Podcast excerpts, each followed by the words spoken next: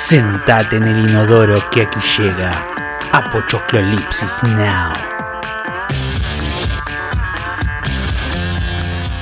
Leo, una operación es como un melón cerrado. Hasta que no se abre no se sabe si está bueno o si está pasado. Tiene usted toda la razón. Nos ha salido filósofa. La filósofa se va al lavabo que está muy estreñida. Si no me pongo supositorio de glicerina, no cago. Quita, o quieres que salte con pértiga. ¿Has visto cómo está? Está tremenda. No tiene paciencia. Le gustaría estar cagando a cada momento, así que se pone un supositorio de glicerina todos los días. El cine es un mundo donde no hay reglas. Hay miles de maneras de hacer un film. Y hay tantos cineastas y visiones con la capacidad de hacerlo. El cine es una forma abierta y aún así yo nunca presumiría o trataría de enseñarle a alguien cómo debe de hacer una película. Eso equivale a decirle a la gente cuáles deben ser sus creencias religiosas. Palabras de Jim Jarmusch.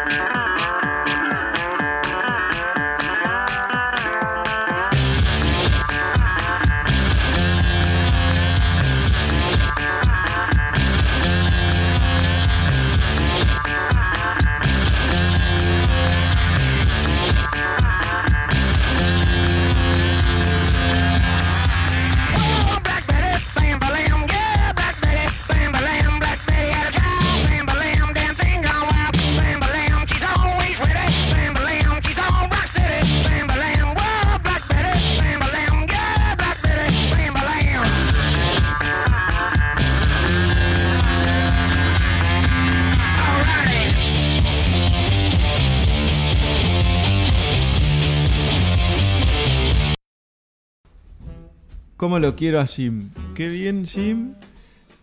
Y palabras medio, para mí, para mi gusto, eh, además de quererlo igual, eh, tiene palabras que hacen pensarte que no, pero sí. O sea, todo lo que dijo es una postura política. Sí, sí, claramente. Todo lo que leíste. eh, puesto muy bien ahí en tu voz profesional. Gracias. Es una postura política, ¿no? Yo pienso eso. Eh, cada uno es un ser político y cuando dice algo o muestra algo o canta algo o, escribe algo, lo hace con desde dónde está parado y cómo mira el mundo, ¿no? Y el cine es todo eso, me parece. Y más también. Exactamente. Eh, inclusive, bueno, yo creo que en el fondo es como una... Es cierto que no hay reglas, es cierto que no se puede decir cómo hacer un film, pero en realidad, digamos, hay reglas. Lo que pasa es que esas reglas se pueden violar. No, claro. Y, pero también es interesante conocer esas reglas y saber, digamos, cuándo uno está siguiendo las reglas y cuándo las está rompiendo. Por lo menos como para tener un- una base, un punto de partida. Pero sí en- entiendo, me parece, a dónde, a dónde va. Sí, Jim entiende mucho de, de, de- De técnica. De técnica y de, de romper reglas sin pensar que las estás rompiendo. ¿Y sabes por qué te lo digo? Porque por ahí no lo tienen muy presente a Jim.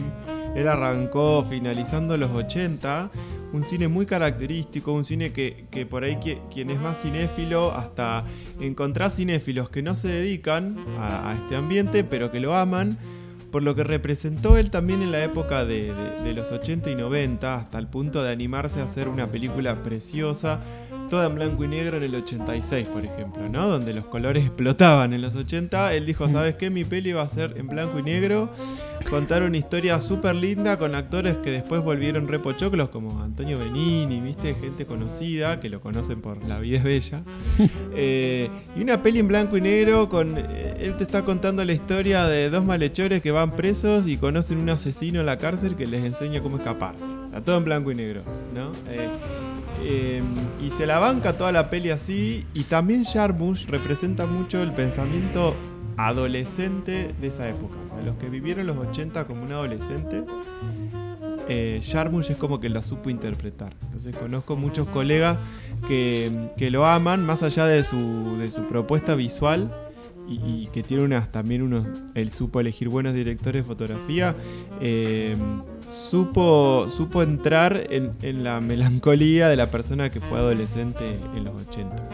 Y esto de romper reglas lo menciono porque si hay alguien que se le ocurrió romper todas las reglas posibles de la composición y de la narración, es él con la última película que estrenó hace año y medio, que se llama The Dead Don't Die, algo así como Los muertos no mueren, que es un pochoclazo con el casting más coral que se imaginen y más pochoclo del mundo, o sea, desde Tilda Swinton, Bill Murray, el que hace de, de Kylo Ren, porque yo no me enseñé el nombre, pero es reconocido, Sí, el de de Star ahí Wars. para arriba, ¿no? Eh, y es una historia de zombies, literal, donde sale una con una katana a matar zombies en un pueblito. Pero romper reglas al punto de que es como una de mis escenas eh, preferidas, que están los dos policías del pueblo, los únicos dos policías, son tres en realidad, pero una, una está como en entrenamiento.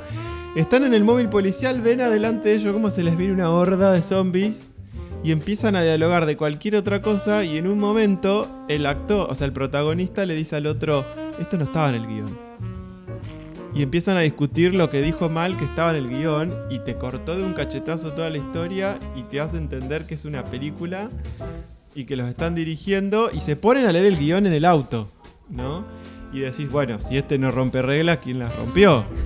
¿No? Sí. Eh, desde ya se las recomiendo porque es una peli súper entretenida, con los ritmos de Jarmusch, por momentos pueden llegar a, a- Digo, los ritmos es, una peli para mí, yo respeto los ritmos lentos cuando son esas pelis que aún así te querés quedar. Ya si vos te parás, te preparaste un mate, volvés y sigue pasando lo mismo, ya no sé si es lo mismo. Con Jarmusch no pasa eso. tiene tiempos lentos, pero si te perdiste un rato, capaz tenés que volver para atrás. Exactamente, sí, de hecho es eh, esto que vos planteas, por ejemplo, de pararse a hacer un café, es algo que se, se cuestiona mucho en el arte, sobre todo a partir de las vanguardias, hasta qué punto la obra de arte es la misma, está digamos en la obra, o hasta dónde la obra de arte está fuera de la obra, por ejemplo, de los... eh, happenings donde la obra de arte está fuera de la obra. Sí, La obra de arte está en la sensación, por ejemplo, que le genera una película o, o una obra de teatro o una pintura o una intervención a la gente. Sí, sí, sí, y busca interpelarte medio con el distanciamiento, que, que Jarmusch usa mucho. O sea, si no hay mejor ejemplo de distanciamiento que el que di antes, no sé dónde lo hay. O sea, de alguien que frena todo y dice, pará, pará, pará, esto no estaba en el guion. O sea, eso pasaba en las obras de, de como, no sé, como... ¿Cómo se llamaba? La de la cantante calva. O sea, to- todos estos, estos escritores de esa vanguardia donde el personaje se paraba, te mostraba un cartel y decía, bueno, ahora te voy a contar esto, ¿no? Eh, y un poco el cine vino a querer tapar esa fosa que se cavaba entre el personaje y, y el, espec- y el espectador. Pero Jarmusch dice, no, yo voy a volver a cavar esta fosa un ratito, a ver qué pasa. Y un poco Woody Allen también, idea de, de romper con la cuarta pared y hablar con el espectador. Exactamente, exactamente. Eh, y bueno, más allá de, todos estos comentarios que hicimos, era como una, reflexión que es muy linda la de él, porque te, te- dice una forma de hablar en la que en realidad su cine es así. O sea, tiene una forma muy abierta, pero eh, él lo que quiere es no quedar medio... Siento que en ese comentario no quiere quedar como muy, muy snob, ¿no es cierto? Pero él está enseñando muchísimo y, ahí te está diciendo para él cómo hay que hacer una película, o sea, prácticamente. Lo que sí está bueno en su discurso, que es algo que en cualquier disciplina, inclusive el cine, cuando uno la va a estudiar, se va a formar en eso, eh, muchas de las disciplinas como el cine, está bueno aprender la- lo académico para después romper lo que quiera. Exactamente. Y Jarmusch es ese ejemplo para mí, porque ves un cine, a veces tiene pelis muy prolijas, muy contadas cinematográficamente, y después viene y rompe todo. A diferencia de un detractor a mi persona que simplemente admito que nunca voy a poder entenderlo a nivel de, sí entiendo sus películas, pero no voy a entender por qué quiere hacer esas cosas, que es nuestro querido Godard. O sea, eh, rompe porque rompe. O sea, Godard si le das una masa y una pared se pone a romperla Claro.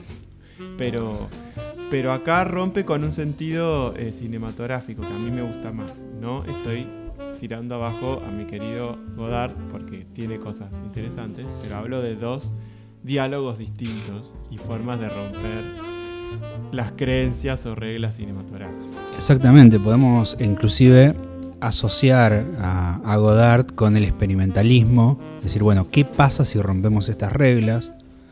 Eh, un poco a lo Duchamp en la vanguardia de los años 20, cuando se experimentaba justamente con eso. El dadaísmo era romper la regla.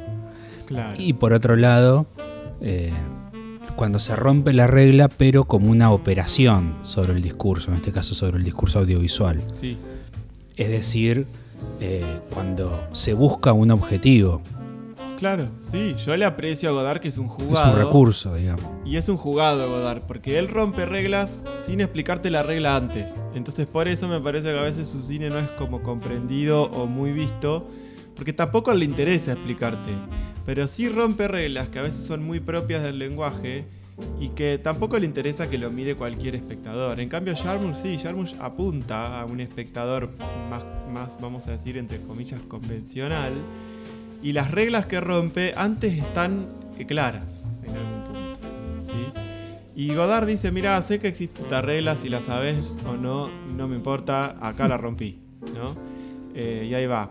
Como estas cosas que digo, chicos, después en otro momento se puede hablar, chicos, viste como se dice el repúblico acá, re anti-COVID.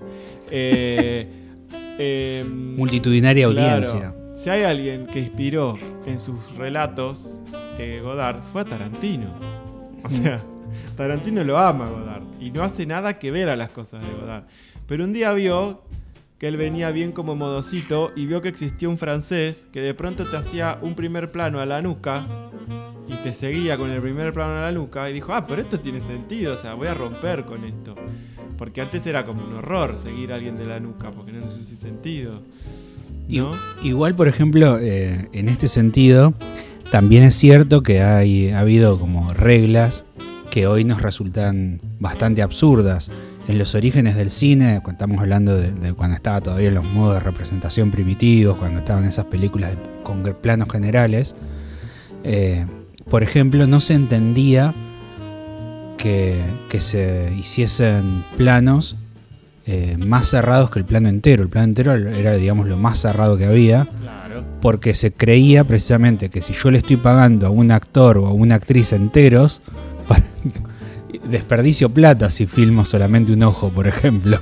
Ni hablar, pero vamos a contarle, señora, señor amigo, que usted está, amigue, que está escuchando esto y que por ahí le gustan las misceláneas o info media oscura, que no solo la información valiosa de, de Augusto desde la mirada de la producción y lo que uno devolvía en ese momento al espectador, sino que estaría chequeado que la primera película que se animaron a, a cerrar el plano en algún punto, es decir, a fragmentar una persona, eh, que si no me equivoco es el asalto al tren, el asalto y Sí. robo al tren, eh, hubo gente que se asustó. O sea, que dijo, están, están filmando una persona eh, desmembrada. O sea, la cortaron de la cintura. ¿Qué es esto? O sea, como que estaban grabando muertos, ¿no? Sí, sí. Eh, y salió gente asustada, así como logra hacerles entender a, a veces hasta estudiantes de, de la actualidad lo que generó la primer peli proyectada, que fue la llegada del tren a la estación, que hubo gente que salió corriendo pensando que el tren atravesaba la pantalla, ¿no? Esas sensaciones que ya no se sienten más. Que ni inclusive cuando le metes a un nene de 6 años unos anteojos 3D, no se la cree tanto, ¿no? Así que está bueno esta magia. Nos fuimos un poco de, de por las ramas, pero bueno, Jarmusch eh, es eso también. Sí, y un poco también la, la esencia del programa me parece que es. Sí, sí, me gusta. Sí, ya mira, tenés para buscar pelis de Jarmusch, pelis de Godard, y si querés ya te nombré a Tarantino, empezá a verlo, si no lo viste. Yo creo que algo viste, estoy seguro. De Tarantino, sí, y si no lo viste, hay que ver a Estás Tarantino. despedido. Sí. Eh, pero sí, a- eh, me parece genial. Eh, y bueno, y fíjate qué pocas palabras nos hicieron hablar ya casi un cuarto de, de programa. Eh, y, y esperemos que aunque sea más allá de catarsis les hayamos enseñado algo que es un poco la idea también. Que ahora empiecen a mirar cosas con, otra, con otros ojos. ¿sí? Eh, y que también, fíjense si se habrán dado cuenta ya que cambiamos de, de estilo de información como, como de mate, ponele actualmente. Eh, porque bueno, vamos a ir ahora a una, una tanda musical de, de este, de esta peli que no le vamos a decir cuál, pero que el soundtrack lo van a escuchar. zum, zum, zum, zum. Y seguimos con, con otra cosa nada que ver. Jorge Suspenso.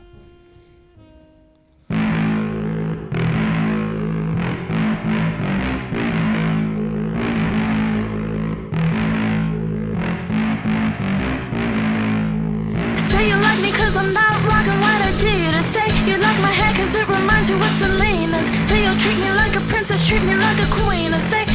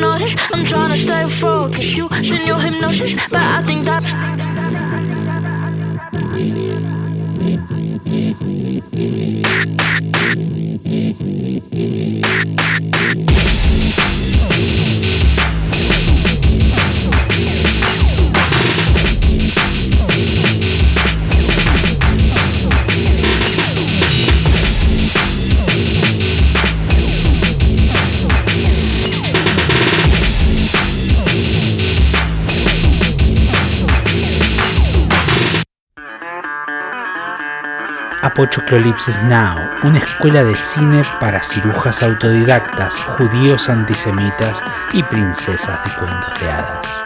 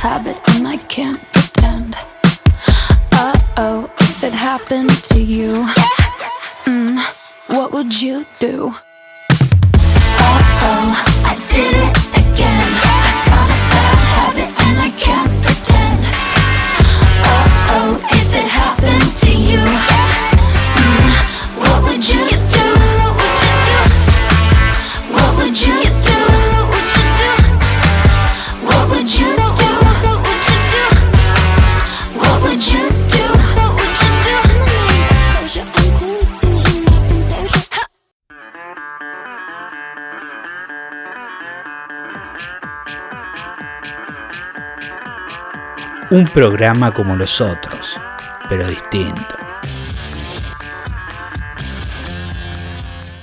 Lo que estábamos escuchando es parte de un soundtrack que vamos a resolver después, más tarde. Eh, si vienen escuchando los programas anteriores o, lo que corresponda a este eh, show hablado, eh, van a encontrar que es ca- capaz que el soundtrack menos que menos pega con la ideología del espacio, pero cuando la lleguen a saber cuál es y la miren, eh, tiene mucho sentido.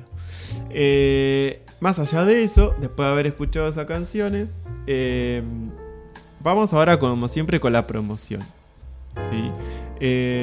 Ya no sabemos realmente, estamos con esta situación que la pandemia provocó, como ya lo hablamos antes, de que hay películas que decidieron no estrenarse, películas que sí, películas que las están reestrenando con esto de que se volvieron a abrir los cines de a poco. Pero hay una que todavía no se estrenó, que tiene fecha para proximidad, pero nunca se sabe, ¿viste? Que es la tercera entrega de algo que ya es franquicia prácticamente, que es The Kingsman, ¿sí? Esto sería... eh, ¿Qué pasa? ¿Viste, Augusto, que ya tenemos, los que miramos bastante cine, vos sabés, uno empieza a mirar una historia, pegó, hicieron la 2, Sí. no pegó tanto. Pero quieren seguir porque había proyectos de seguir. ¿Cuál es la solución? Siempre hay dos. O te hacen un spin-off, que sería como tomar un personaje que de esa peli que pegó y hacer otra película. O la más común que te hago, una precuela. ¿No? Exactamente. Entonces sale eh, The Kingsman, la primera misión. Que ya las dos pelis, los que las vieron, vieron que son pretenciosas. Tiene que ver con esta forma de, de- de pelearle un poco a, a James Bond y de generar esta, esta nueva generación de, de espías eh, ingleses, ¿no? Eh, muy, muy ingleses los que la vieron. Es como no se puede ser más inglés. Este personaje que anda con un, un bastón y su, y su frac eh, haciendo misiones. Una primera entrega a mi gusto muy atractiva. Una segunda entrega. Ble. O sea que tiene como de pronto. O sea, actúa Elton John. Sí. Y es como lo más atractivo de la película, pero lo hicieron quedar como un pelele en la segunda. Y la tercera, no solo es precuela, sino que se meten con la, prim- con la guerra mundial. O sea, se supone que te van a contar que esta organización surgió eh, en el mismo momento en que la guerra está en pleno auge y cómo van a ayudar a los soldados a, a vencer a quien tenga que vencer. Tampoco vamos a andar metiéndonos en la historia y spoileando todo de quién van a estar del lado de quién. Un poco se adelanta porque es una peli británica, pero bueno, se entiende Seguramente que están del lado del Imperio Otomano. probablemente. busquen el tráiler, es muy atractivo visualmente, mucho efecto, mucha bomba, mucho tiro, mucho todo. Pero tiene ganas, la peli le pone ganas. Después vemos, es lo que pasa. Los trailers un poco es eso. Para mí el tráiler me la tiene que vender bien, ¿viste? Sí. Después si me mintió, listo, yo había entrado en ese código, me engañaste, me mentiste, pero no importa. Eh, yo, yo creo, no sé qué pensás vos, pero el tráiler ya casi que podría ser un género en sí mismo. No, o sea, el- sí. el, arte del reco- de recortar y de re... que es casi una forma de glosar la película, Sí. donde vos en el montaje le cambiaste completamente el significado. Mira, debería ser una materia de la, de la universidad de cine el crear tráiler. Sí, es. A mí particularmente me, me fascina en los muchas veces Sí. El tráiler y después veo la película y me quiero matar porque tiene cinco escenas copadas que son las que me mostró el tráiler. Claro. Pero te la muestra una atrás de la otra y decís la película esta es mortal. El tráiler ideal es aquel que tuvo el presupuesto suficiente para que sea su tráiler a su vez eh, capturado o filmado aparte de la historia. O sea, vas a utilizar escenas mismas de la película, pero el verdadero tráiler es el que a su vez te va a vender cosas que no están en la película, pero que tienen que ver. No confundamos con el teaser, ¿sí? Que el teaser a veces eh, es medio engañoso, digo, porque si hay alguien que vive de teasers y no sé cómo hace para ganar tanta plata igual, que son los de Marvel, Marvel te manda un teaser solo del logo de, por ejemplo, de Thor, vendiéndote que se viene Thor 3, pero no te muestra nada y la gente queda manija hasta que se estrene la película. Y el, y el teaser dura 22 segundos, como mucho, de un logo moviéndose.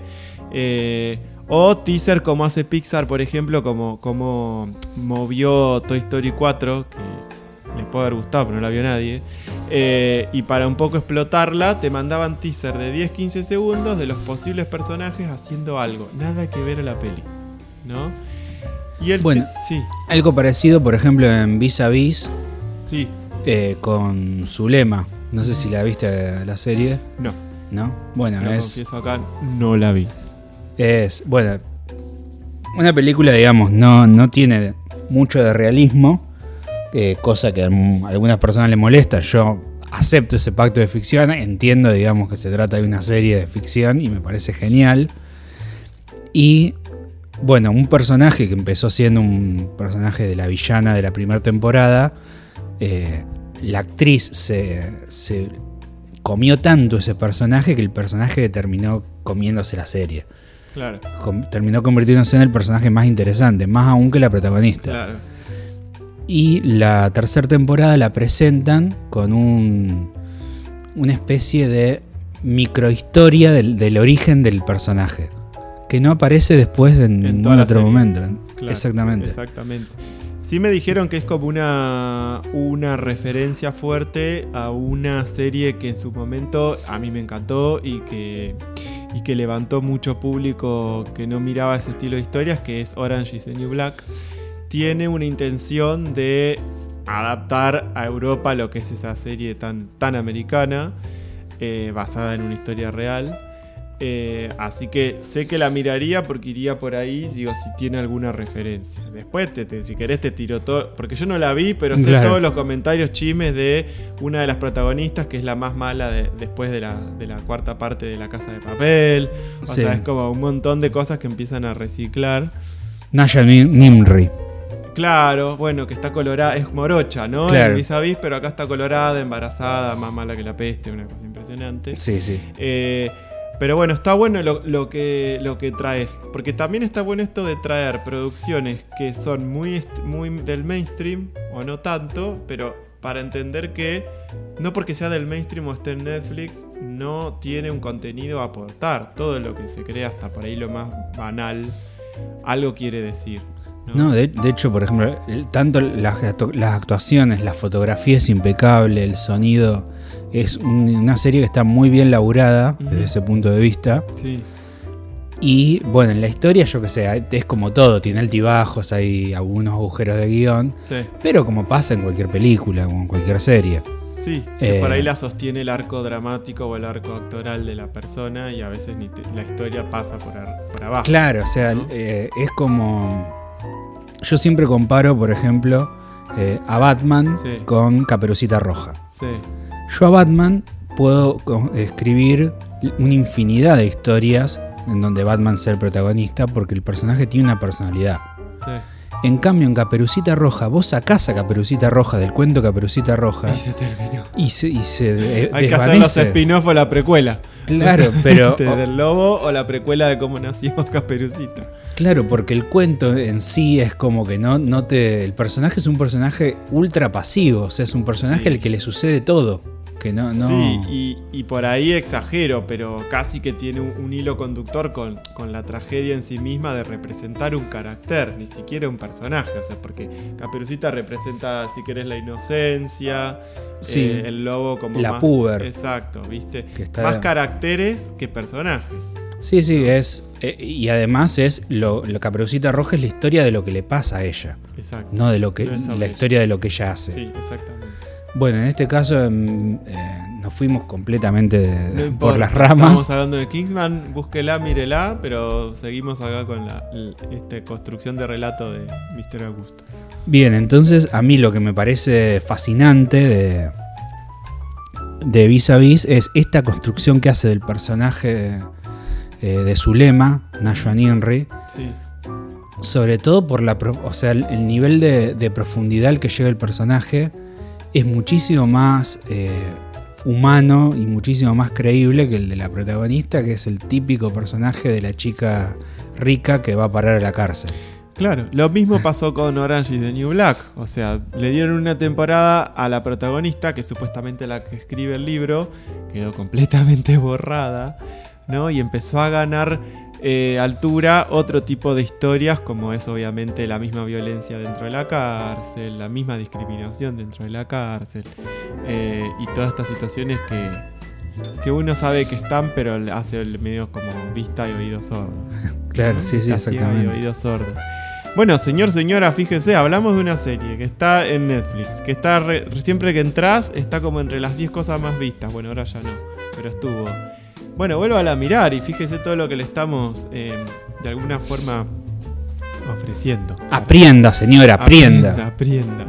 Eh, y bueno, a ver, vamos a retomar. La idea fue ofrecer un próximo estreno, elegido entre todos los que hay, pero, pero que tiene que ver con el mainstream, ¿sí? Y que en algún momento se dará y que si no, mírela y disfrútela, pero recuerde que tiene dos, dos entregas anteriores que probablemente eh, no va a ser necesaria verlas, pero son divertidas, ¿sí? La 1 es típica es peli para disfrutar. La 2 es típica peli que seguramente se la pasaron en el colectivo viajando de acá a. No sé, a Tucumán y, no la llegó a ver porque se durmió. Pero es esa peli de colectivo. Y la 3 pinta linda, se ve linda, nada más. Eso. Apochoclips Now con la conducción de Santiago Suárez y Augusto Mónaco, dos conductores con más onda que los de MDQ, pero que no son hermanos.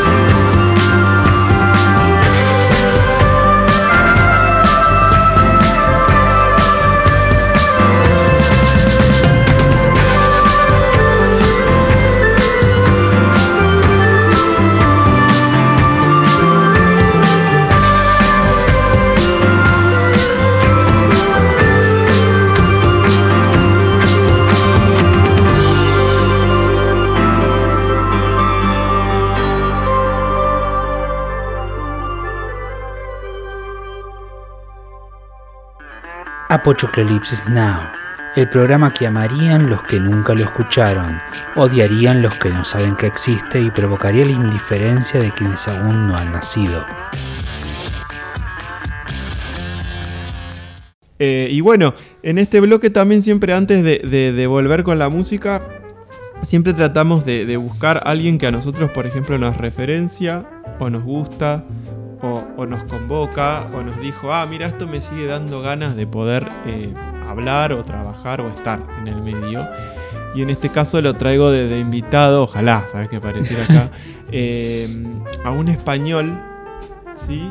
Que imagínense que él está dando vueltas desde los 90 en el medio, eh, pero que últimamente se metió en un circuito, en un género, que lo quieren hacer género, después voy a dar mi opinión de por qué no creo que tendría que ser un género, que es lo que le están llamando cine inclusivo. No creo que tendría que haber un género que se llame cine inclusivo, pero ahora vamos a explicar por qué. Pero Javier, estamos hablando de Javier Fesser. ¿sí? Él trabaja mucho con su hermano, ahora se separó un poco, pero todos los primeros productos los hizo con él. Entre ellos, uno que sea acá su fiel servidor que está conmigo, aprecia mucho un producto, hasta creo que se debe saber los diálogos de memoria. Que, eh, ¿Cuál es, Augusto? ¿Qué, ¿Qué peli es la que más te, eh, por lo menos te atrae de él? Capaz que no es, pero que te la sabes, te la sabes. Fecer, eh, te voy a decir algo, mira, dos palabras. Tralarí, tralará. Bien. Es El milagro de Petinto. Correcto. Qué cosa, ¿no? Qué historia Eh, sí, es drogada.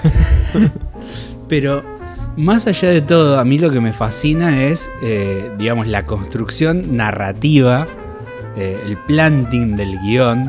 Absolutamente todas las, las cosas forman parte de, una, de, una, de un sistema.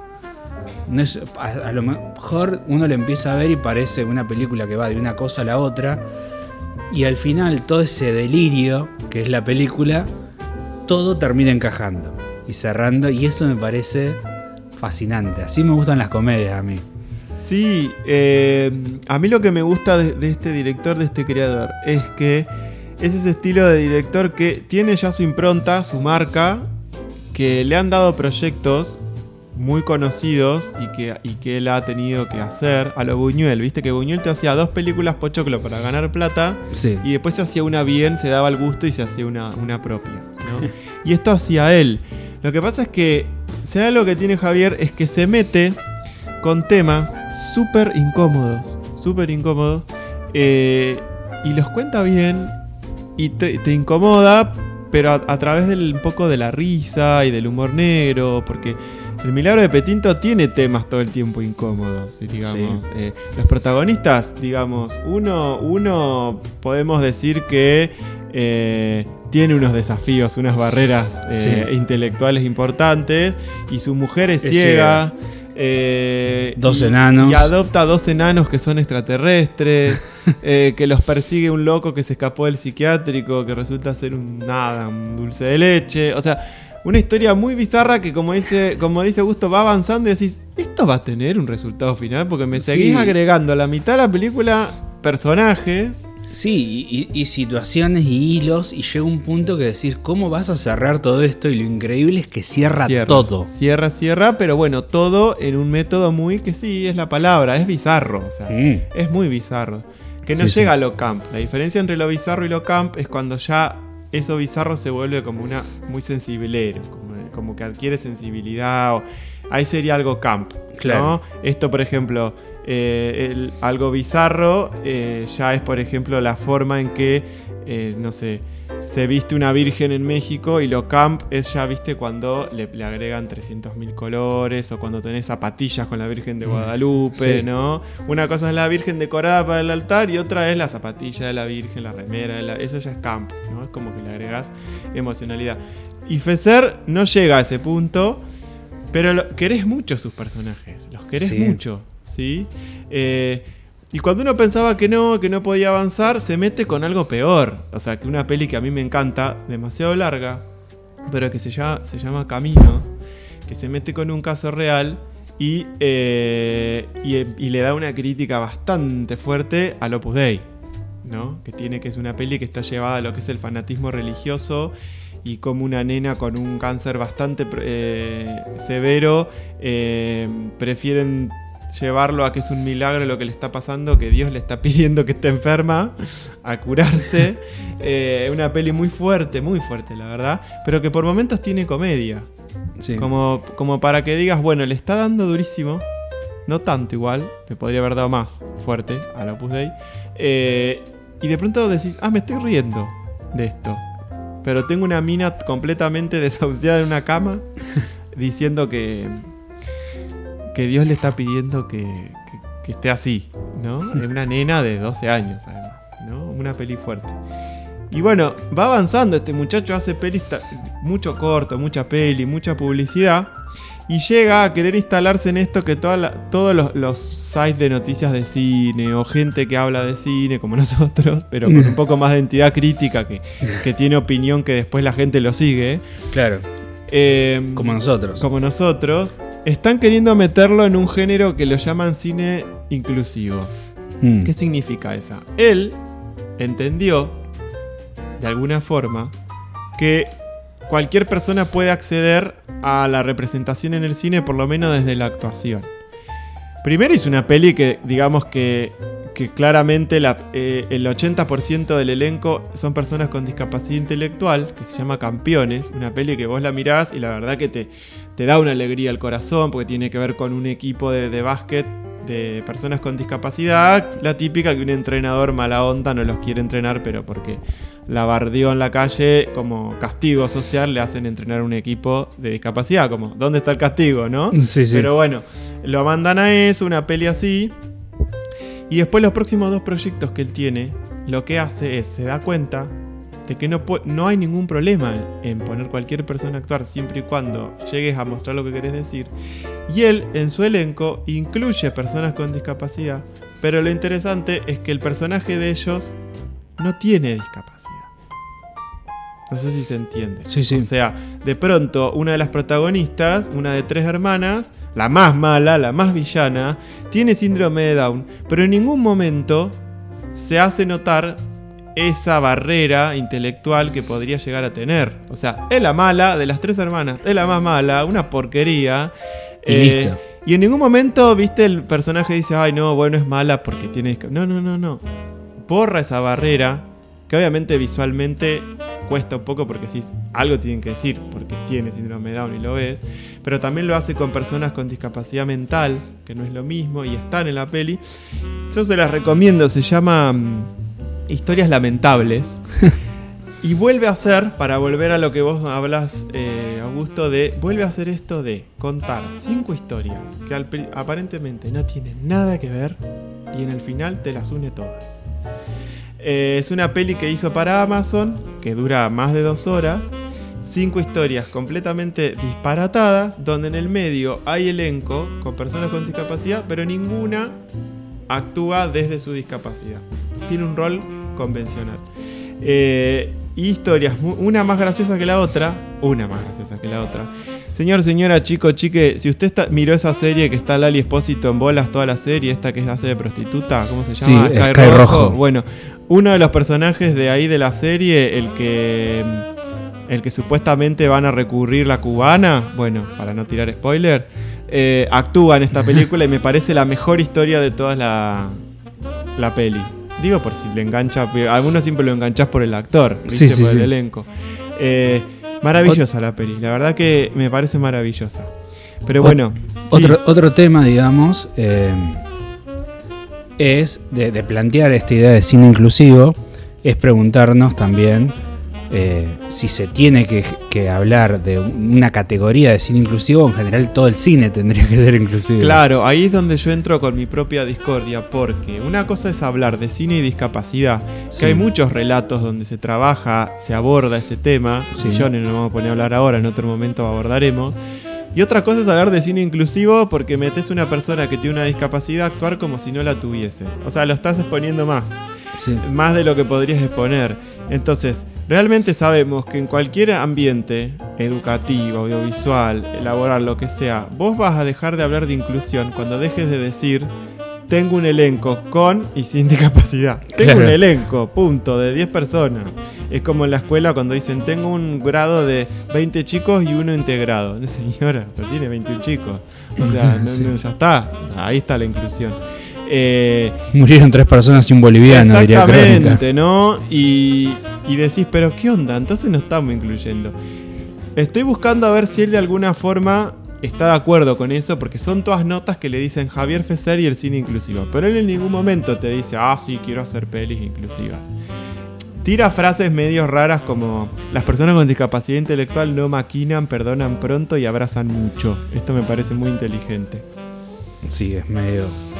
Qué bueno. Políticamente correcto. Sí, ¿no? Pero no lo quiero meter en ese lugar porque lo quiero mucho. y quiero ver qué hace en su próximo proyecto. A Sí. ver si hace lo mismo o fue solo un auge como fue en su momento el terror ecológico, Sí. que duró creo que un total de cinco películas y no pegó con nada el terror ecológico. Eh, y era simplemente para nombrar algo. O como estuvo el intento el año pasado de arrancar con el terror pandémico. Donde todas las historias sucedían en pandemia. Sí. Y no, no sucedió. Así que, en resumen, búsquese The Kingsman, mírela, mire el tráiler, fíjese si se engancha o mire las dos anteriores y busque a Javier Fesser con dos S, F-E-S-S-E-R, pelis que campeones, señora, estoy seguro que lo va a encontrar. Siempre digo señora, no sé por qué. Sí. Gente, busque eh, esa peli que la va a encontrar en cualquier plataforma. El resto es más difícil. Pero, ¿quiere darse un gusto? Busque el milagro de Petinto. Siéntese, mírela, déjese llevar por una historia completamente disparatada y sea feliz. Los dejamos con, con más música de este soundtrack misterioso.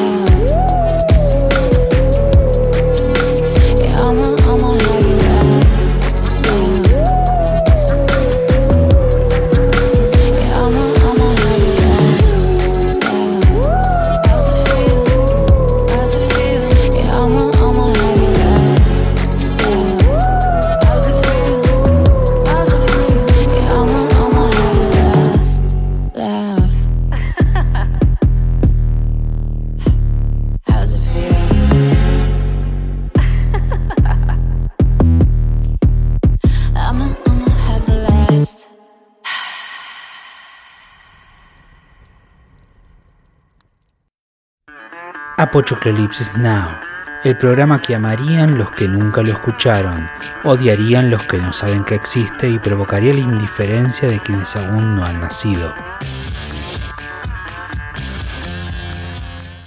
Bien, seguimos escuchando música de este soundtrack misterioso. Usted va a decir, ¿qué es esto? Como muy, como muy movido, muy pop, muy actual. Eh, a mí me gusta. Yo el disco lo escucho continuamente, la verdad. Me- cachetea un rato. Eh, pero bueno, hablando de cachetear un rato, eh, viene el momento de, de un señor que tiene la habilidad de mirar cine, saber cómo se hace, saber cómo se produce, cómo se escribe y a su vez su cerebro se parte en dos y lo compara con eh, cosas impresionantes, con cosas reales, como ya vieron que hablamos de pronto, dice, ¿cómo era posible mezclar 300 con eh, la guerra de Irak? Y ahora, acá el señor Augusto les trae una nueva propuesta, encima con una peli que yo eh, en un momento estaba muy fanatizado. Sí, es, que es una película que no, no te puede no fanatizar. Es una película de Kinji Fukasaku, eh, un director japonés de 70 años. Uno podría pensar un director eh, a los 70 años ya es como que tienes, tienes una eh, lógica mucho más conservadora, Sí. pero no. Arrancó así el 2000, el año 2000, Claro. con una película que se llama Battle Royale, Batalla Real. Esta película eh, comienza, es una película distópica de un Japón en un futuro reciente y eh, transcurre en, una en el marco, digamos, de una ola de violencia juvenil y esta violencia eh, hace que las autoridades tomen una determinación delirante y lo interesante es que no, no se explica demasiado de esto. O sea, simplemente hay jóvenes violentos y hay como una especie de decisión medio loca al estilo de, digamos, salvando la anacronía de eh, 24 horas para morir o la purga, según como, como sea la traducción. Sí. Pero lo interesante de esto es que no son psicópatas que sin ningún tipo de motivo los protagonistas tienen que de repente les agarra un ataque de psicosis y salen a matar. Es un curso con todo la- el, el- el compañerismo, las pequeñas rivalidades, los celos, las discusiones, como cualquier grupo humano, que se lleva a una isla y se obli- obligan a estos jóvenes a matarse de entre todos hasta que quede un solo sobreviviente. Tienen tres días, cada uno tiene un arma, una mochila, digamos, con un arma personal. Esas armas, algunos, digamos, tienen mucha suerte, otros no. A uno le toca, por ejemplo, un abanico eh, de papel. Me así acuerdo que- que a uno le toca una cuchara. No me acuerdo como unos instrumentos de cocina y la-. Sí, la, la- eh, la tapa de una olla. Exacto, la tapa de una olla. Tapa de una olla y a la chica le toca unos prismáticos. Tal cual. Vamos a aclarar por las dudas, señoras, señores y todos, porque viste que decía señora. Eh, no es los juegos del hambre. No es los jóvenes, ¿No? los- es la película de la cual afanaron los Juegos del Hambre. La escritora del libro ya la vio y dijo: Yo voy a hacer un libro. Sí, sí. Es que es muy afanable la idea porque como, como dijo Santiago, todos los que vimos Battle Royale, eh, bueno, los que son medio sensibles impresionables, no se la recomendamos, pero a los que nos gusta, digamos, este cine de acción y sobre todo eh, lo interesante es que es una película donde fundamentalmente es un cine de acción, pero no se queda en el cine de acción. Es un cine que reúne características, por ejemplo, de eh, los melodramas. Tiene escenas que son hiper melodramáticas, mezcladas con escenas de un humor negro hiperácido. Eh, aparecen muchas rupturas, por ejemplo, contradicciones entre lo que es la banda sonora y lo que sucede. Eh, se empieza, por ejemplo, con música clásica, Mozart, etcétera, una música hiper tranquila mientras se, mientras se pasa por altavoz porque es música digética, o sea, forma parte de la acción, se pasa la lista de los muertos. de las personas que murieron Sí, eso es lo cada más seis horas. distanciador que está. Que eso es muy. digo, es- me- a mí me estás contando los juegos del hambre. No sé, vos que estás escuchando esto, vamos a ver qué, qué vuelta le trae eh, Augusto. Porque yo, que ahora estoy en detractor, vos me estás vendiendo los juegos del hambre. Bueno, pero no son los juegos del hambre. Porque la característica, digamos, los juegos del hambre, primero, no tiene humor negro. Los personajes son personajes eh, sin ningún tipo de humanidad. Eh, los personajes, yo eh, cuando los veo, veo una película estadounidense con personajes estadounidenses completamente predecibles. Eh, no veo que haya luchas internas dentro de los personajes. Los personajes hacen lo que su carácter los obliga a hacer, no lo cuestionan, o sea, veo personajes planos. En, esta película, en Battle Royale, hay escenas que son eh, geniales. Por ejemplo, vamos a espolear, vamos a espolear. eh, por lo menos. Sí no, llevémoslo. Mire, Radio Escucha, es una película. La única spoiler que podemos decir que es una película de venganza. Sí, hay, de venganza y resarcimiento y de buscar en el otro la- la- casi que la bestia interior exactamente. con lo que tenés a mano, ¿no? Por algo, de alguna forma, te tocó una tapa de olla, a otro le tocó una ballesta, ¿no? Sí. Pero lo interesante de este relato, para hacer idea, para ba- bajártelo a vos que decís que está, diciendo, eh, el tema de lo interesante que, dice Augusto es, ojo, porque es una historia de venganza, que ya te conté directamente de qué va la historia, es a ver quién se revienta primero y quién sobrevive en una isla, pero lo jugoso de la peli es los- la- las eh, subtramas que hay en, en esa- en esos... en Esas esa relaciones. batalla, ¿no? Sí, de hecho, por, por ejemplo, un personaje que empieza eh, siendo bueno, que se encuentra con una ballesta, digamos, de casualidad y le dice a otro, estabas encontrando esto, y donde el otro se le tira encima. eh, no estamos spoileando mucho porque así empieza, No, digamos. pero tranqui, porque eh, estamos Es- es- diciéndole que vamos a spoilear, pero que la peli, bueno, es más que eso. Claro, sí, sí, sí. Eh, mírenla porque no les- o sea, la película hay que mirarla y bueno, en fin.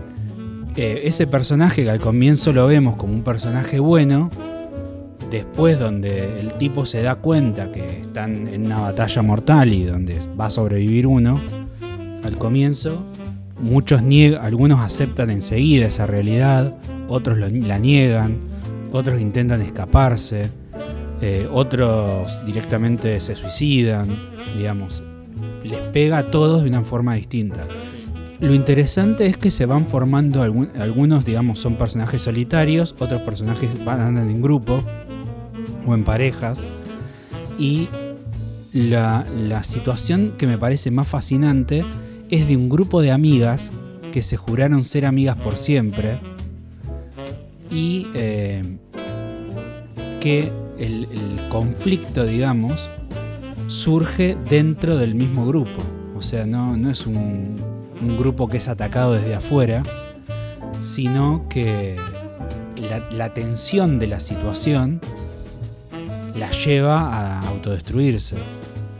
Sí, e- es, fantástico. Está bueno lo que les contamos porque algo que hemos hablado en otras ocasiones de, bueno, mirá, fíjate, a vos te digo, que mirás tantas pelis, la misma historia ya se viene contando varias veces, ¿no? Sí. Por ahí se puede adjudicar a esta historia que no, no recuerdo que hubiese una anterior de ese estilo.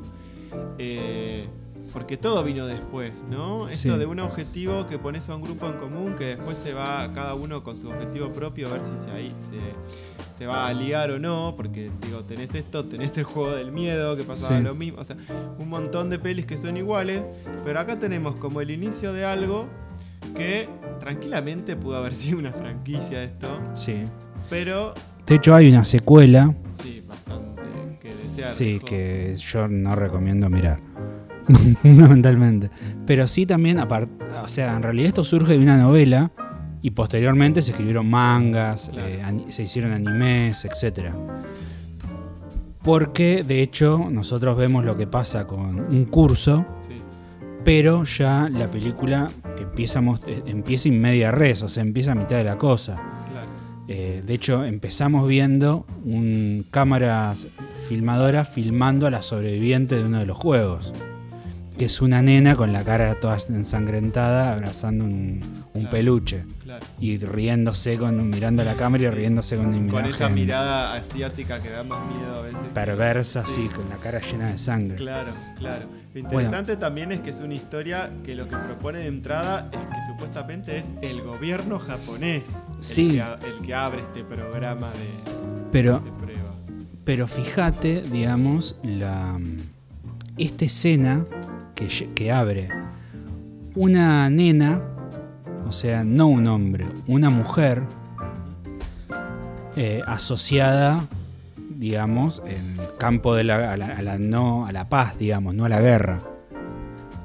Aparte, joven, de muy poca edad, Sí, la- los niños representan la inocencia y justamente las niñas todavía más porque el hombre está más asociado a la guerra, de hecho la guerra ha sido un, un asunto de hombres sí. durante siglos Japón sobre todo. y sobre todo en Japón.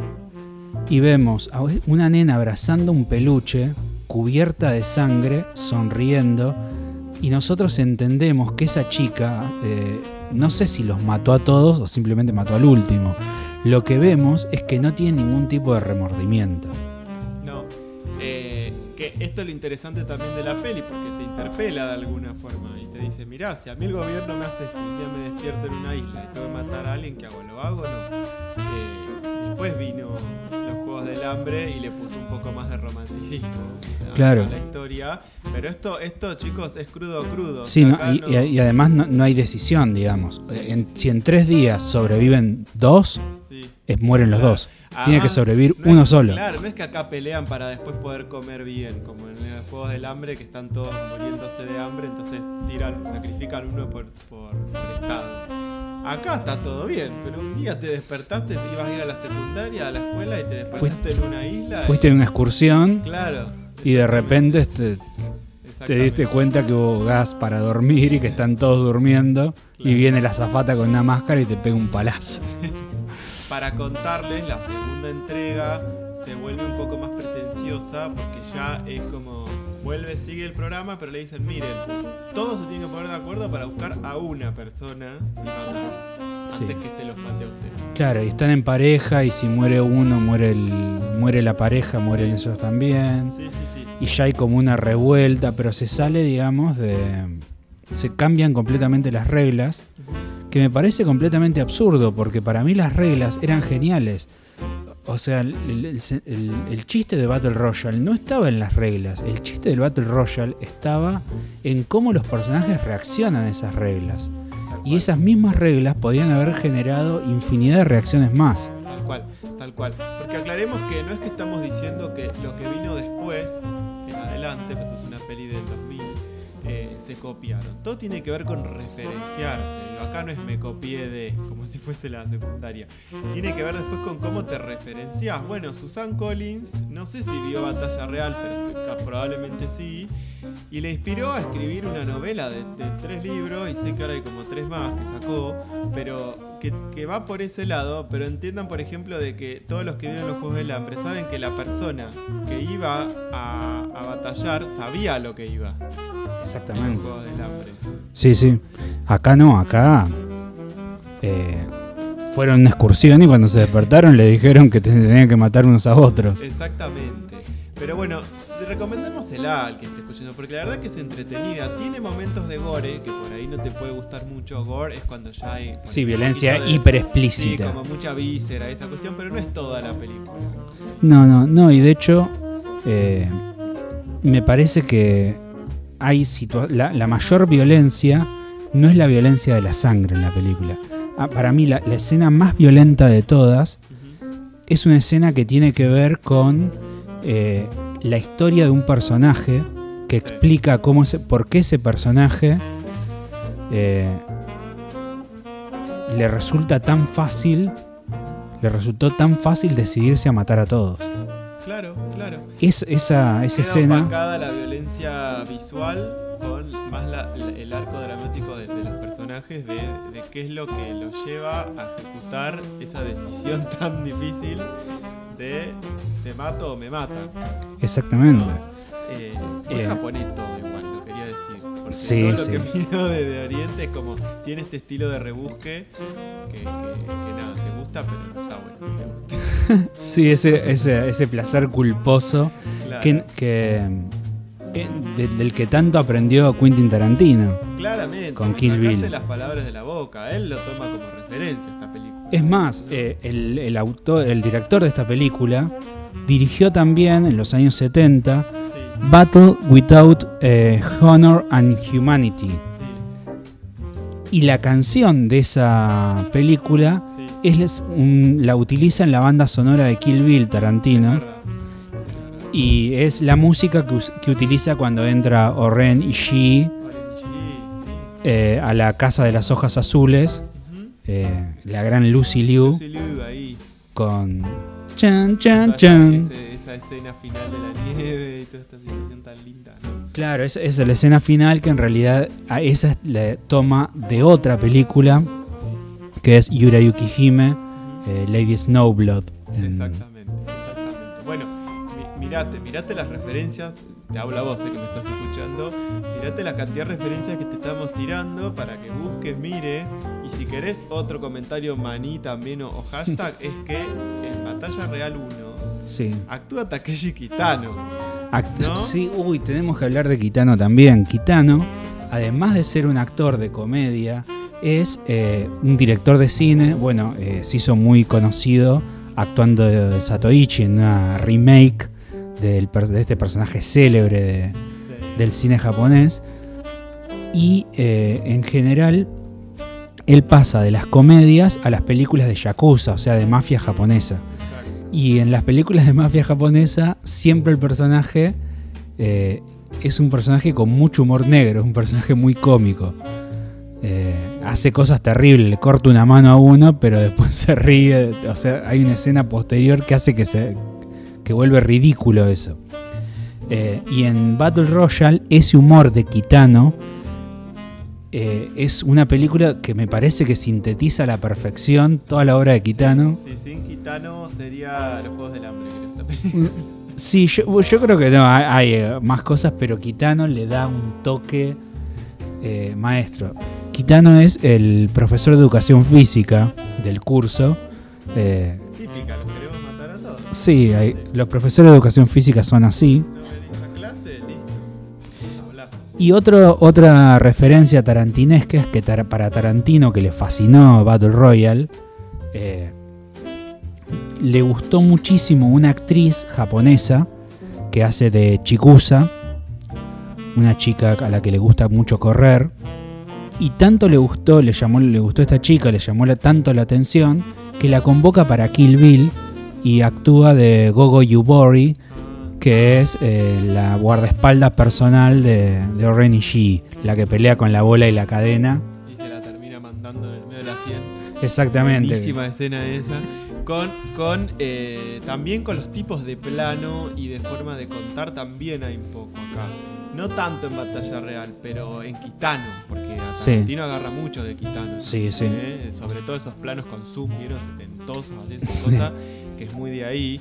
Por la duda, capaz que uno, uno subestima, pero si usted alguna vez escuchó una peli muy conocida que se llamó El verano de Kikuhiro, ahí Kitano se hizo nombrar. Bien, y bien hecho. Mírela, señora, porque es del 99. Tampoco le estamos ofreciendo cosas de, ¿no? tan viejas. Pero bueno, no queremos pecar mucho. ¿sí?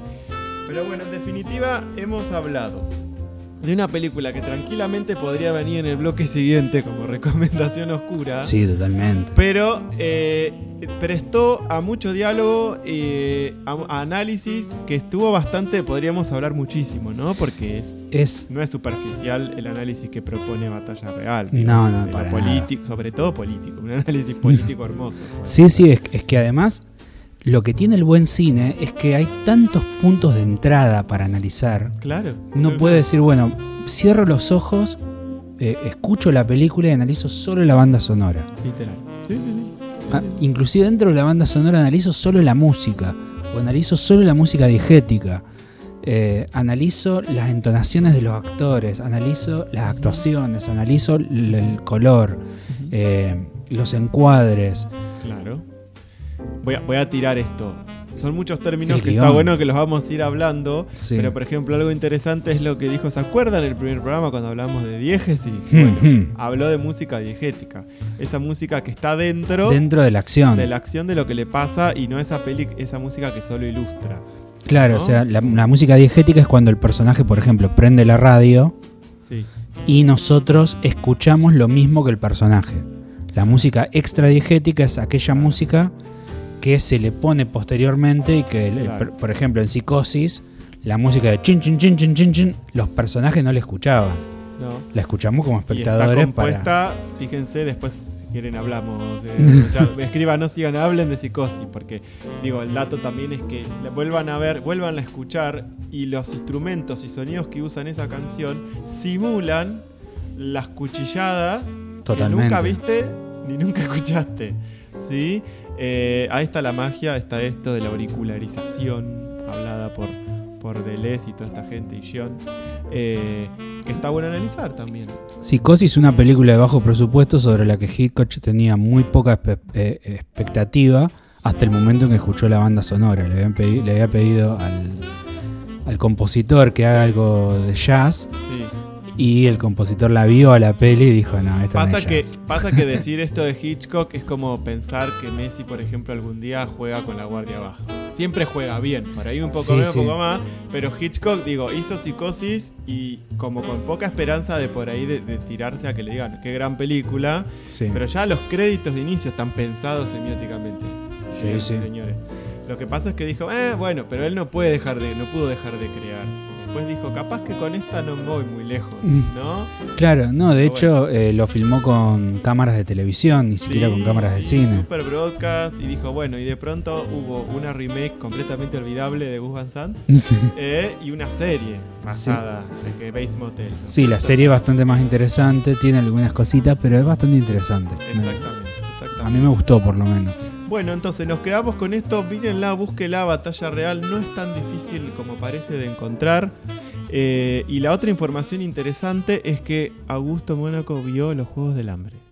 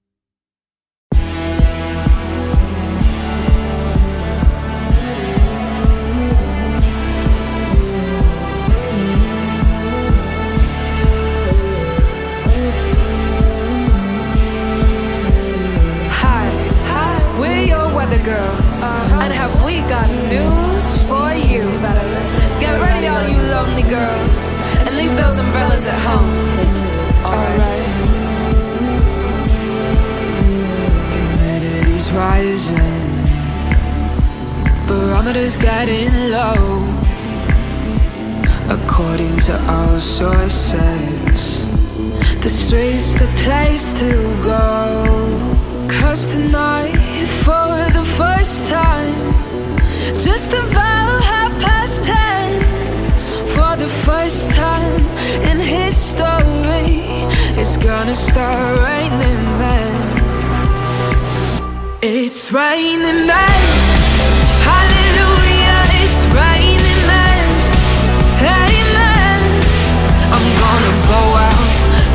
Let myself get absolutely soaking wet. It's raining men. Hallelujah, it's raining men. Every specimen, tall, blonde, dark and lean, rough and tough and strong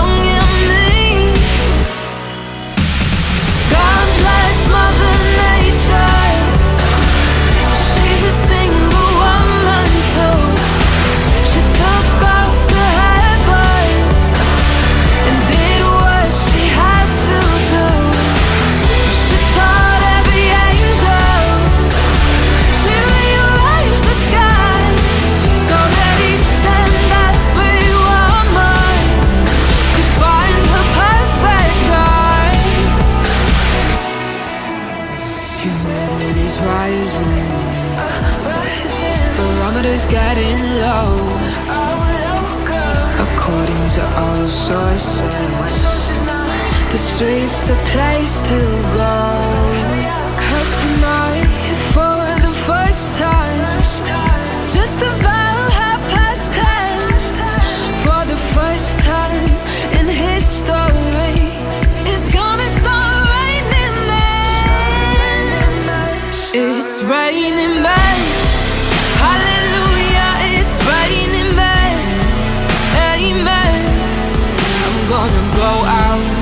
run and let myself get absolutely soaking wet. It's raining. Hallelujah, it's raining. Every tall, dark and and tough and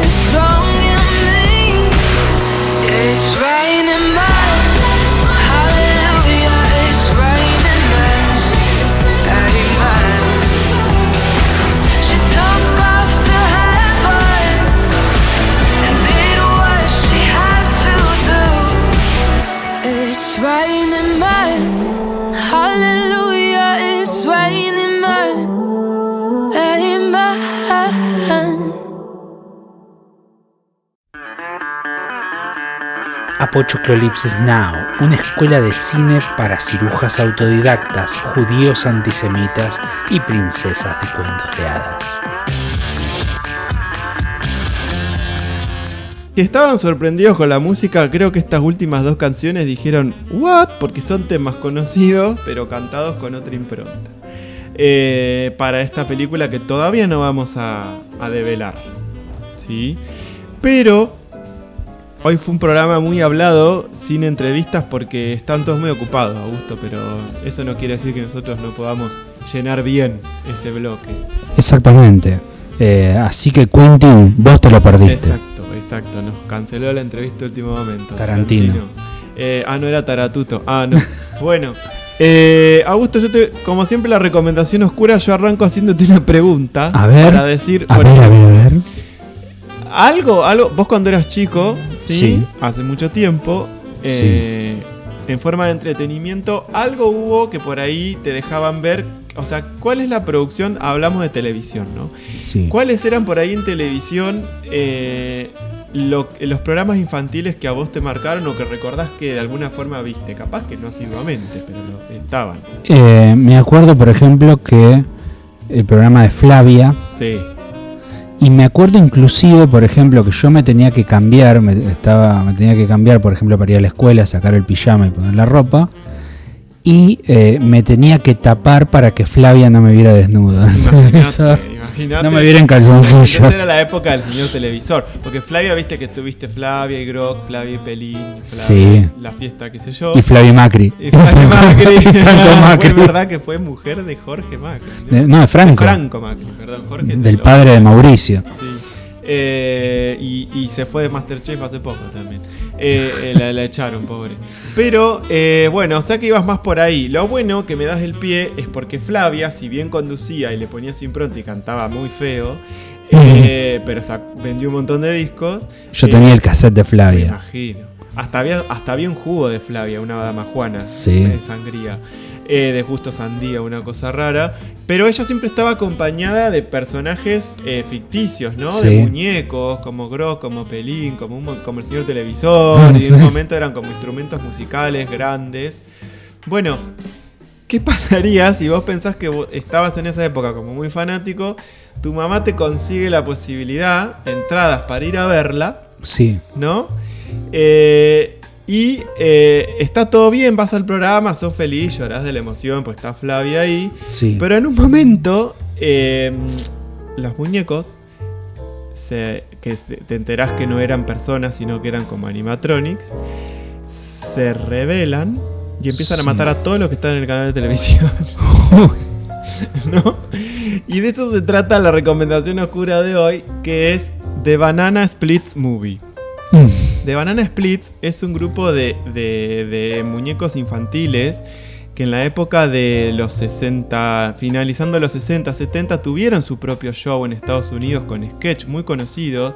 De hecho, fueron diseñados por Hanna Barbera. Digo, la a Hanna Barbera. Sí, ¿no? Hanna Barbera es de Cartoon Network. Eh, bueno, claro, pero ¿qué diseñó? Los, los picapiedras, los Sí. supersónicos, ¿no? Y diseñó la imagen de estos peluches, que obviamente eran, eran personas disfrazadas, pero la idea de esta peli que se toma la licencia, igual dicen que sí, que a lo último fueron animatronics.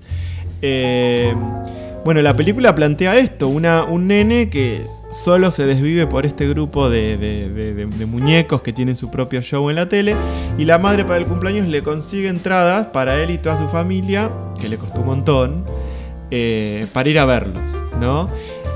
En el interior de esta historia eh, se dan cuenta que ya no da más, digo, 2000, 2000 y pico, ya estos muñecos no daban para más, es como que siguieran todavía, viste, las bananas en pijama, como que ya Sí. fue, ¿no? Eh, Piñón fijo, creo que Claro. las bananas creo que fueron las últimas. pero Piñón Fijo sigue, te lo tengo que decir. Sigue Piñón Fijo. con los hijos. Pero acá se dan cuenta a nivel televisión de que ya no dan más. Entonces deciden cancelar el programa. ¿Sí? Los muñecos de, de la nada escuchan que cancelan el programa y cobran vida y empiezan a matar todo lo que se les cruza por adelante. ¿Sí? Cuando termina de grabar el programa, quedan todos encerrados en el set y a escaparse de estos muñecos gigantes que tienen la cara tipo fea, como los de el jueguito este que juegan todos los chicos ahora, el de Five Nights at Freddy's. Y la historia tiene que ver con, bueno, con... Se van a dar subtramas donde este nene sigue pensando que los muñecos son buenos, entonces los busca y, los quiere y los abraza, pero de a uno van masacrando lo que se les cruza por delante. Tiene mucho momento gore. eh, se toma todas las licencias. De hecho, los que son fanáticos del cine de terror, hay mucho eh, homenaje visual a películas del cine de terror de cómo estos muñecos van a matar. Y como tiene que tener una peli que por ahí te separan cuatro historias, ¿no? Para que tenga un poco de profundidad y, y cómo se vuelven a juntar al final de la película. Por cómo trabajan la película, está todo apuntado a una franquicia. eh, nuevamente, que podría pasar, averigüé y sé que ya están en, en producción de la segunda. Sí. ¿sí? Eh, Y es una buena posibilidad también de revender estos muñecos. Sí, pero para mal, no como lindos. Claro, sí, Eh, sí, sí. Porque son la verdad que, que muy feos. Lo lindo que tiene es que no se mete, o sea, ya está, ya da por sentado de que no, porque uno no se quiere meter con mensajes más profundos como, viste, como lo, lo que dicen los programas infantiles, que a veces se meten con eso como guarda con los mensajes subliminales. toda esta Sí. cosa. No, no, no. El programa es ahí, terminó, lo cancelan y los muñecos se la pudren. O sea, empiezan a matar y, y listo. Y, y eso es la peli, ¿sí? No vas a sacar nada, no vas a acordarte de ninguna escena, estoy seguro. que Yo me acuerdo de una porque hay una como en una especie que utilizan como esos cajones de... Siempre ya sabes, viste que cuando uno ve esos shows de magia que separan a una mujer en dos partes, Sí. sabes que si es peli de terror vas a ver mucha víscera ahí y, va a salir mal el truco, por decirlo, ¿no? Eh, O no, juegan con ese suspenso y vos decís. "Ah", Y de no, repente. no, porque esto es una peli gore y sabes qué va a pasar. Ah, Lo bien, que hacen bien. es estirar el momento, digamos, Claro. que van a caer todos los chinchulines al piso. Eh, pero bueno, eh, todas las venganzas de estos muñecos van a suceder, tiene un trasfondo del que los construye y toda esta situación.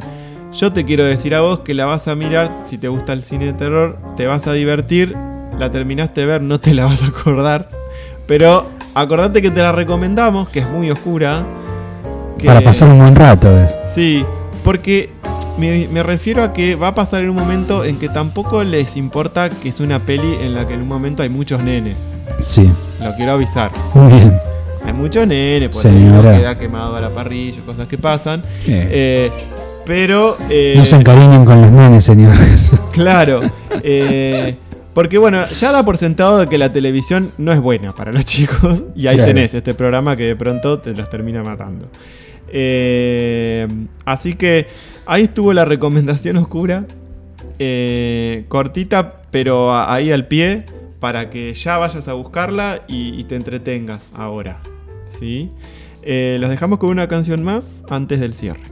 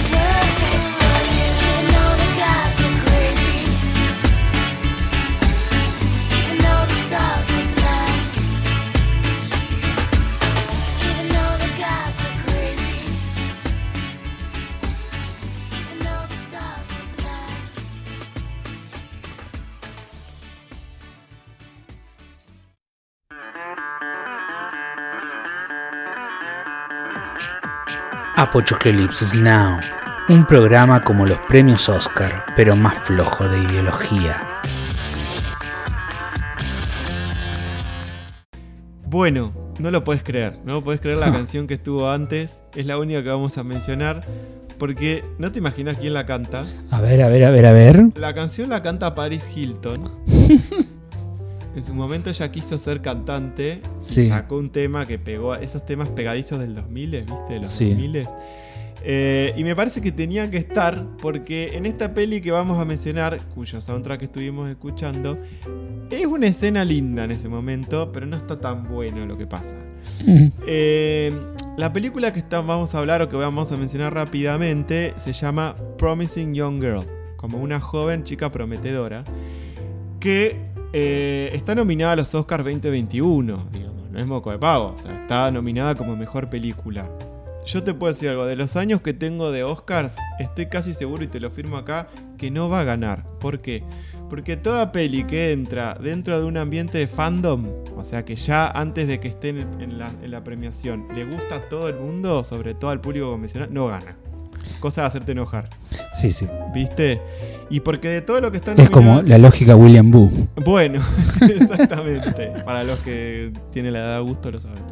Eh, ¿Cómo? ¿Cómo vas a decir no, eso? no, porque bueno, yo no había nacido en ese momento. Pero eh, Promising Young Girl lo que va a mencionar es una historia muy fuerte, ¿no? De una chica que sufrió una situación de... de- no ella, sino su mejor amiga, casi como hermana, sufrió una situación de acoso, lo que lo llevó al suicidio, ¿sí? Y lo que decide es una, unas, eh, una venganza directamente. Recolecta a los que para ellos fueron los principales culpables que llevaron a ese suceso, obviamente hasta a la persona que provocó ese, ese abuso, y eh, decide vengarse. La forma en que se va a generar esta venganza está muy desde una mirada como muy pop, con este estilo de música que han escuchado, con una actriz que me, sorprendió mucho, porque es una actriz que siempre hace pelis como muy, muy, viste, chick flicks y pelis como románticas, o como que tiene esa cara medio de nada. Y de pronto acá hace un papel de una piba que es muy, muy linda, muy querible, muy. Estas chicas que decís esta va a triunfar, por eso joven prometedora. Pero en realidad ella está emperrada en vengarse. Y que utiliza los, los recursos que tiene, como, como tantos eh, intelectuales como, como físicos, para engatusar a las futuras víctimas. ¿No? Tiene una vuelta de tuerca muy interesante, tiene un desenlace agridulce, eh, porque no les voy a decir si se termina de vengar o no, pero les recomiendo que la miren, porque en un momento esta música que escuchamos está en escenas determinadas y tiene sentido lo que está. Es diegética, eso queríamos decir. digamos. Claro. Es diegética. La canción de Paris Hilton que la escucharon y dijeron, ¿qué es esto? Que parece una canción de, de las Electro Stars eh, o, de la- o de las Spice Girls. Es el único momento de la peli en la que ella está feliz. ¿No? Y que, y que la canta junto a alguien con, en, quien ella, en quien ella decide confiar. Claro. ¿no? En toda una historia en la que obviamente olvídate que van a confiar en los hombres. Eh, así que recomendadísima, mírenla. Ojalá gane el Oscar, me parece que está completa. No es mi preferida, yo elegiría otra de las que están nominadas actualmente. La, la veremos en otro espacio, el tema de los Oscars. Pero chicos, acá vieron que hacemos apología de la piratería. Eh, búsquenla, mírenla en buena calidad. Y busquen una peli que aparentemente parece ser pochoclo, mainstream, como, como publicitada por Netflix, pero que abarca un tema muy actual con un desarrollo bastante agridulce. Así que esto fue la recomendación eh, eh, de soundtrack, porque la oscura fue Banana Splits. Eh, y bueno, Augusto, gracias por tu reflexión de hoy. Ojalá miren Batalla Real, porque me parece que de todo lo que hablamos hoy, además de Javier Fecer, es una peli para conseguirle mirarla. Eh, gracias a vos por escucharnos. Y ¿Tiene alguna reflexión usted? No, me encanta, digamos, esto, esto que hemos tenido de poder terminar el programa eh, hablando de la misma película que la que empezamos a hablar. Porque lo que tiene, lo que tiene esto es que nos genera unas ansias de divagar terrible y de empezar a relacionar una cosa con otra. Y llega un punto en que ya nos olvidamos. Así que poder terminar hablando de la misma película con Muy la que de profe, empezamos. viste, cerrar el tema, porque si no el Sí. estudiante se va sin No entender entiende nada. ¿no? Tenemos acá presente una, una radio escucha que, que nos vino a visitar y, y terminó con una cara de confusión que dije, bueno, vamos a explicar que hoy hablamos de un posible estreno, de un director, de una peli que está sujeta a mucho análisis y de una recomendación oscura, ¿sí? Todo muy conseguible en la red. Exactamente.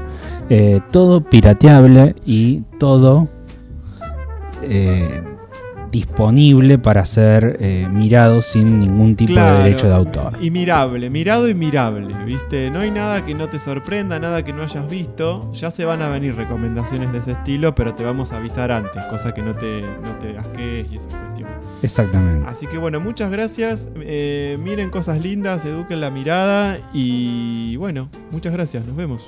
Adiós. Nos oímos.